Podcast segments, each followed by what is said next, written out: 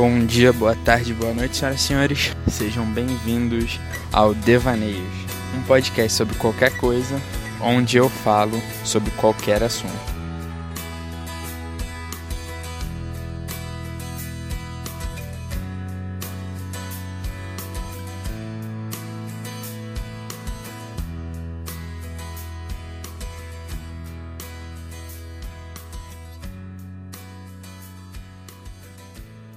Lugar aqui é para eu aprender a me comunicar melhor, para que eu possa expressar aquilo que eu sinto, aquilo que eu tenho pensando, realmente é, devanear com vocês. Inclusive agora a gente tem um, um e-mail. Vocês podem mandar e-mails, talvez eu leia aqui. Eu fiquei até feliz com a quantidade de gente que ouviu isso daqui, até porque eu não divulguei para ninguém. Tinha divulgado quem sabia disso eram dois amigos e, e minha noiva. E, só que eu tive uma quantidade boa de cliques. Não sei se vocês estão divulgando para alguém. Eu tinha gravado um outro podcast, um assunto para falar aqui, esse espaço que eu uso para expor meus pensamentos, para aprender a me comunicar melhor, para organizar aquilo que está na minha cabeça. Só que eu recebi uma notícia hoje e isso me fez refletir muito mais do que o assunto que eu queria falar. Eu queria tratar disso. Eu estudei com uma pessoa no, no pré-vestibular e ele, enfim, eu morei numa cidade pequena e todo mundo lá se conhece. Esse garoto faleceu hoje, bem novo assim, variava a minha idade, em torno de 25. Tava na faculdade, fazendo engenharia.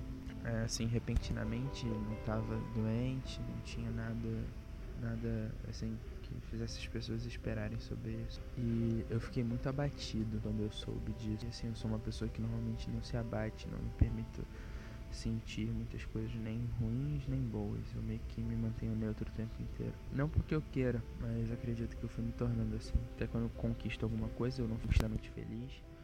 Quando algo ruim acontece, eu não fico extremamente triste. Eu quase me mantenho sempre numa linha.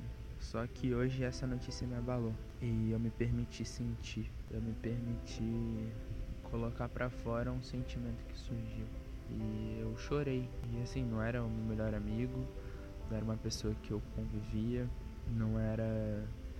Pra ser bem sincero, deveria ter em torno de um ano e meio, dois anos que eu não via, não tinha contato com essa pessoa. Só por rede social, que a gente se falou algumas vezes, mas conversa rápida. Enfim, eu quero dizer que não era uma pessoa que era profunda na minha vida e nem era profundo na vida dela. Só que me abateu. Me abateu a morte dela, a morte tão repentina. E eu me permiti sentir. Para mim foi, foi uma nova sensação, foi algo novo para mim. Eu vi que eu, eu, também sou humano, no sentido que eu me eu sinto, eu posso sentir a dor do outro. E eu senti a dor e chorei. Eu não sei se isso foi por alguma identificação, por alguma empatia, ou se eu simplesmente me coloquei no lugar dele, mas destravou algo em mim que eu nem sabia que existia. Nem sabia que existia mais. Eu queria voltar a sentir as coisas, me permitir, me entregar para aquilo que eu sentia.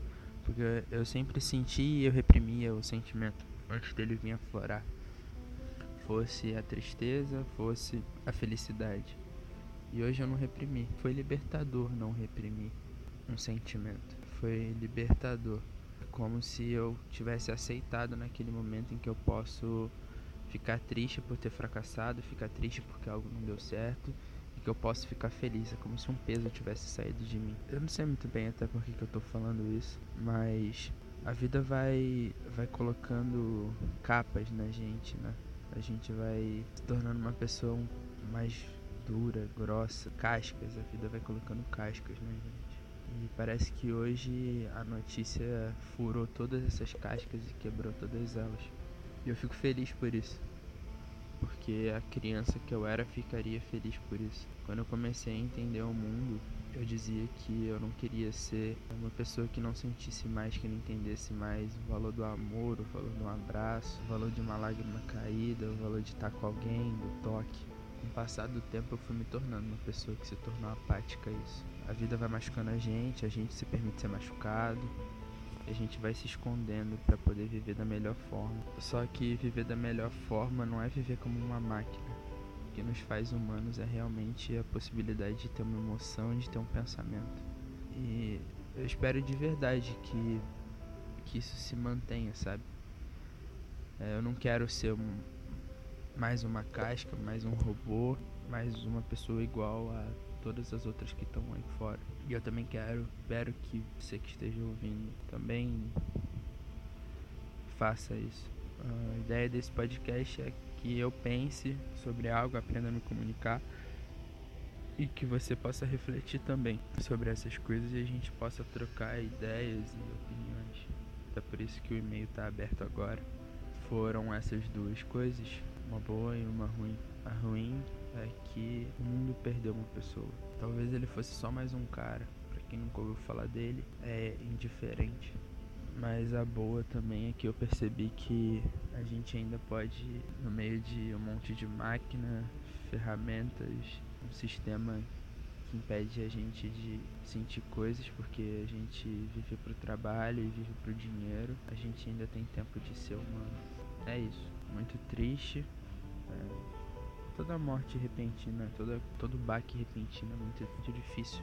Mas a vida continua, né? E eu espero que a família dele fique bem. E a vida é um, um castelinho onde cada tijolinho é um aprendizado. E a gente está construindo o nosso castelo. E hoje eu coloquei mais um tijolinho no meu castelo. É isso. Tenham um, um ótimo dia, uma ótima semana e manda uma mensagem para tua mãe, para tua avó, para teu avô, pro teu irmão, pro teu pai que você não fala há muito tempo. Deixe de ser orgulhoso e mostre que você se importa com quem você realmente se importa. Tire esse orgulho de dentro de você e seja feliz. Te faz uma pessoa de verdade.